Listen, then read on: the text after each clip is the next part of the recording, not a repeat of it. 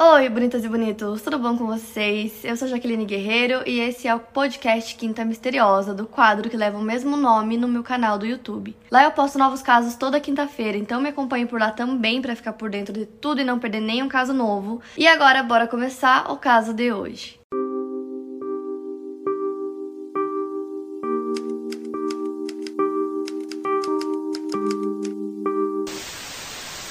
Hoje eu vou contar pra vocês a história de uma das casas mais mal assombradas dos Estados Unidos, uma casa super famosa que ficou conhecida como Casa Amityville e que já apareceu em muitos filmes, em muitos lugares, e hoje eu vou contar pra vocês toda a história desse lugar. A casa 112 Ocean Avenue, situada em uma pequena cidade chamada Amityville, a alguns quilômetros de Nova York, é uma casa de estilo colonial holandês construída nos anos 20 e é considerada uma das casas mais mal assombradas dos Estados Unidos. Ao contrário do que muitos pensam, a casa não foi construída em cima de um cemitério indígena ou em cima de uma casa de bruxas. O terreno da casa foi construída é simplesmente um local comum como qualquer outro. Construída em 1924 por John Moynihan para acomodar sua família, sobre as ruínas de uma casa que já existia lá no local. Outras casas vizinhas foram construídas no mesmo estilo, sendo parte de uma grande área residencial. Em 1960 foi vendida a outra família e cinco anos depois para outra família, a família de Feu, que foi o caso que deu repercussão para essa casa. A família de Feu era bem rica e era composta pelo pai Ronald de Feu, a mãe Louise, seus quatro filhos mais novos, Don de 18 anos, Alison de 13, Mark de 12 anos e John Matthew de 9. Ronald de Feu Jr. era o filho mais velho e na época tinha 23 anos de idade. Apelidado de Butch e de Ron, ele era o mais velho dos filhos do Sr. DeFeo e ele era muito problemático, ele era muito mimado, ele era acostumado a ter tudo que ele queria, qualquer coisa que ele pedisse aos pais, é, questão de dinheiro também, sempre que pedia os pais davam. No seu aniversário de 14 anos ele ganhou uma lancha dos pais, então ele era muito visto pelas pessoas como um garoto mimado, um garoto arrogante, por ele ser o mais velho, ter uma grande diferença de idade dele para os outros irmãos ele era praticamente mais visto como mais um adulto da família. Segundo relatos, o pai era muito autoritário, então ele não tolerava nenhuma desobediência tanto dos filhos como da esposa. O Ron, como ele era o filho mais velho, ele era o que mais sofria nas mãos do pai. Até que no dia 13 de novembro de 1974, aproximadamente às 3h15 da manhã, o Ron entrou correndo em um bar que tinha perto da casa dele. Ele chegou gritando, pedindo ajuda, dizendo que tinham atirado atirado no pai e na mãe dele. Então, rapidamente, o bartender já ligou para a polícia e algumas pessoas foram com ele até a casa dele, ficaram esperando pela polícia lá na frente da casa. Poucos minutos eles já chegaram lá. Ao entrar na casa, a polícia encontrou todos os membros da família de Feu, menos o Ron, mortos. Todos eles foram mortos nas suas camas, estavam de bruços. O pai e a mãe levaram vários tiros, enquanto os filhos foram mortos com um tiro cada. A polícia levou o Ron rapidamente para a delegacia para proteger ele, já que tinham assassinado todos os membros da sua família. Então levaram ele para a delegacia para ele ficar a salvo, ficar bem lá enquanto começavam as investigações na casa. Rapidamente a polícia descobriu qual foi a arma usada para cometer o crime. Eles procuraram pela casa inteira e não encontraram a arma. Porém, no quarto do Ron, eles encontraram duas caixas vazias de rifles. Ele até então era uma vítima, né, como todos os outros membros da sua família. A partir desse momento, a polícia começou a olhar ele como suspeito. Durante o interrogatório, o Ron dava várias versões diferentes, cada hora ele falava uma coisa, as informações que ele dava não batiam, e ele ficava insistindo que ele achava que o crime tinha sido cometido por uma máfia. Então, depois de horas e horas de interrogatório, o Ron confessou o crime e ele disse que depois que ele começou, ele não conseguiu mais parar e que foi tudo muito rápido. Ele contou para a polícia que ele acordou às duas horas da manhã, ele pegou o rifle e baleou primeiro os pais depois a irmã Alison, depois os irmãos Mark e John e por último a irmã Dawn, que havia acordado e perguntado se estava tudo bem. Depois ele saiu de casa e colocou a arma junto com as suas roupas ensanguentadas em fronhas de travesseiro e jogou a arma na Baía de Amityville.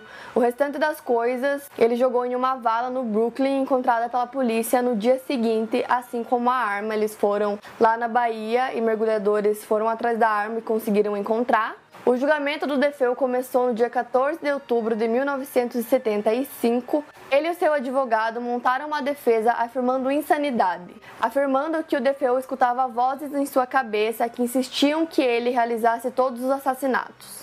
O psiquiatra sustentou que o Defeu, embora fosse um consumidor de heroína e LSD, que ele também tinha transtorno de personalidade antissocial e que ele estava consciente de suas ações no momento do crime.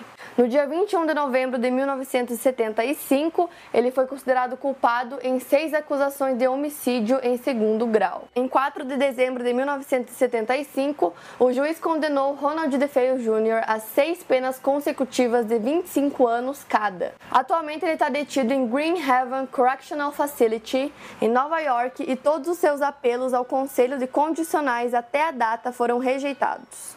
Apesar do Ron ter confessado o crime, tem várias coisas muito esquisitas que aconteceram no dia, coisas realmente bizarras que não fazem sentido nenhum, e aí já começa toda essa história de casa mal assombrada. A primeira coisa é que todas as vítimas foram encontradas de bruços em suas camas, sem sinal algum de luta, sem sinal nenhum de ter tomado algum sedativo ou algo do tipo. E o assassino entrou de quarto em quarto, matando uma vítima de cada vez. Então, depois que ele desse o primeiro tiro, com certeza as outras pessoas da casa iriam acordar, mas todos eles estavam em suas camas, sem sinal de absolutamente nada, como se durante é, o massacre ele ficasse andando pela casa e eles continuassem dormindo. Além disso, a polícia escutou vários vizinhos e nenhum deles ouviu tiro nenhum e não foram, tipo, não foi um tiro, foram vários tiros e ninguém ouviu nada e tava tudo muito esquisito. E como o crime aconteceu muito rápido, a polícia até chegou a considerar que ele fosse cometido por mais de uma pessoa. Uma coisa que é esquisita também em relação aos tiros é que o rifle que ele usou não tinha silenciador. Então o fato de ninguém, nem mesmo os vizinhos escutarem os tiros é muito esquisito. Não faz sentido nenhum, ninguém ninguém ter ouvido nada. O Ron contou várias versões da história. Em uma delas ele disse que todo mundo estava dormindo, em outra versão ele disse que a irmã dele acordou e perguntou o que estava acontecendo, que foi a que eu contei para vocês, uma das versões dele. E tem até uma versão que ele contou depois, dizendo que ele teve uma briga com o pai dele, né? Eles costumavam brigar sempre e ele estava muito, muito furioso. E aí ele começou a conversar com a irmã dele, começou a dar a ideia de assassinar os pais, principalmente o pai, que ele estava super bravo com ele. Então ele ele e a irmã Dawn tinham começado a bolar esse plano para assassinar os pais. E aí, uns dias depois, ele conta que chegou em casa no dia do crime e a Dawn tinha assassinado todos os irmãos porque ela não queria que tivesse nenhuma testemunha do crime e que ele ficou muito bravo quando ele chegou e viu que ela tinha feito isso. E de raiva, ele acabou matando ela também e aí matou os pais e matou todo mundo. E foi relatado também que durante o inquérito policial, vestígios de pólvora foram encontrados na camisola que a Dawn estava vestindo, indicando que ela poderia ter descarregado uma arma de fogo. Mas essa linha de investigação não foi prosseguida após as confissões de Ronald, porque cada hora ele falava uma coisa. Então, no fim, a polícia preferiu acreditar que ele fez tudo isso sozinho. Em outra versão, ele disse que tinha dois amigos dele da Dawn que iriam ajudar eles a cometer esse crime, só que a polícia tentou entrar em contato com essas pessoas, nunca conseguiu. E aí, no fim, ficou por isso mesmo. Então, ele foi culpado por todo o crime. Como a história ganhou muita repercussão na mídia, cada vez ele inventava uma história nova, falou que no tribunal ele disse que ouviu vozes que mandaram ele fazer isso. Depois ele disse que no dia ele foi possuído por um demônio. E aí isso começou a aumentar muito mais as especulações sobre a casa ser mal assombrada, conforme ele ia dando essas, essas novas alegações dele. A história da família Defeu virou livro e também virou filme. Quando eu pesquisei, eu encontrei vários, eu nem sabia que tinha tanto filme assim sobre a casa. Tem, tipo, sei lá, uns cinco filmes no mínimo. Tem filmes bem antigos, lá da época que aconteceu o caso, e filmes, né, novos. Eu assisti só um deles que foi Horror em MTV, que tem o Ryan Reynolds, e é bem bom. Eu recomendo vocês assistirem, que o filme é bem bom mesmo. E dá pra ver que foi bem inspirado nas versões que o Ron contou. Então, esse foi o único que eu assisti, e é um filme bom.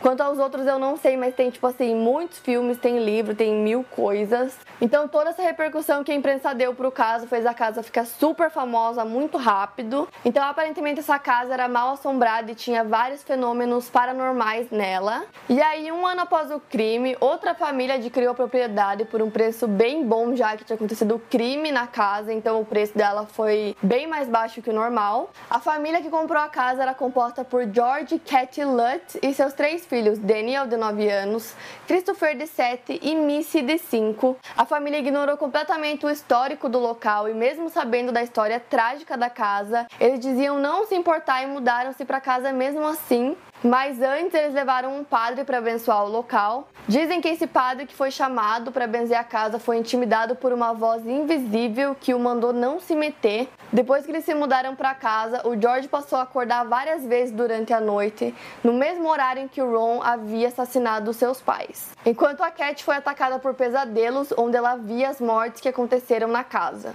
Então toda a família relatou uma série de coisas que aconteceram com eles nesses poucos dias que eles moraram na casa. Eles relataram que do nada tinha enxames de moscas no meio dos cômodos e aí às vezes eles matavam essas moscas e quando eles pegavam, sei lá, uma vassoura para limpar, eles chegavam lá e não tinha mosca nenhuma portas e janelas que ficavam abrindo e fechando sozinhas. Eles relataram até mãos invisíveis que ficavam arranhando as paredes, arranhando eles durante a noite. Relataram também barulhos, sons de tiros e até visões de fantasmas na casa. Então, depois de 28 dias morando na propriedade, os Lutz simplesmente abandonaram a casa, entraram no carro e foram embora, deixaram todos os seus pertences lá, porque eles falaram que eles estavam tão apavorados com tudo que eles estavam vivendo que eles nem pensaram, ah, vamos pegar nossas coisas. Não, dane-se, eles entraram no carro e saíram, deixaram tudo lá. Depois que eles saíram da casa, eles chamaram o escritor Jay Anson para escrever um livro contando todas as suas experiências vividas na casa. Esse livro foi publicado em 1977 com o título The MTV Horror, que seria o horror em MTV, baseado em fatos reais. O livro foi um sucesso e mais de 3 milhões de cópias foram vendidas. Os Lutz viajaram o país fazendo palestras e contando suas histórias e relatando tudo que aconteceu aconteceu com eles naqueles 28 dias na casa e aí, sobre os Lutz, tem várias teorias que envolvem toda essa história que eles contaram. Como o livro deles vendeu muito, eles conseguiram ganhar muito dinheiro por conta disso. Muita gente começou a achar que tudo que eles escreveram no livro foi invenção, que era tudo mentira, e que eles, né, aproveitaram da situação e fizeram uma super jogada de marketing em cima, né, da história da tragédia que tinha acontecido na família anterior que morou na casa. Então, muita gente acredita que foi tudo tudo marketing, que é tudo mentira, eles inventaram e se deram muito bem com essa história. Então, assim, tem dois grupos de pessoas que acreditam no Lutz e acham que tudo que eles contam é verdade e as que acham que é simplesmente marketing. Tem também uma teoria que o pai, o Daniel Lutz, é, praticou bruxaria na casa e que todos os eventos que aconteceram na casa foram acionados por conta dessas práticas dele. E outros acreditam que todas as lembranças que os filhos têm é, não são reais Muita gente acha que eles sofrem de síndrome da falsa memória e que tudo isso que eles lembram, na verdade, nunca aconteceu, porque eles eram todos crianças na época e foram só 28 dias. Então contaram para eles todas essas histórias e eles ficam recontando para as pessoas, mas que na verdade nunca aconteceu. E as pessoas que não acreditam nessa versão dos Luds começaram a acreditar ainda menos depois que outra família se mudou para casa. A nova família que mudou para casa mudou o número de 112 para 108 e alegou que não vivenciaram nada de anormal, tirando os curiosos que apareciam no Dia das Bruxas para encontrar fantasmas na casa, reforçando mais uma vez que tudo que os Luds fizeram foi marketing. Essa família nunca alegou absolutamente nada. Depois que a casa tomou toda essa repercussão na mídia, os investigadores de fenômenos paranormais, Ed Warren e sua esposa Lorraine Warren, foram até a casa para investigar. Caso vocês já tenham assistido a Invocação do Mal, vocês sabem desse casal. É um casal real de pessoas que ficaram bem famosos e sempre contam seus relatos né, sobre investigação paranormal. Segundo o casal, quando eles foram lá até a casa, eles disseram que a casa realmente é mal assombrada, sim. Eles tiraram algumas fotos durante a investigação. E em uma dessas fotos aparece um menino.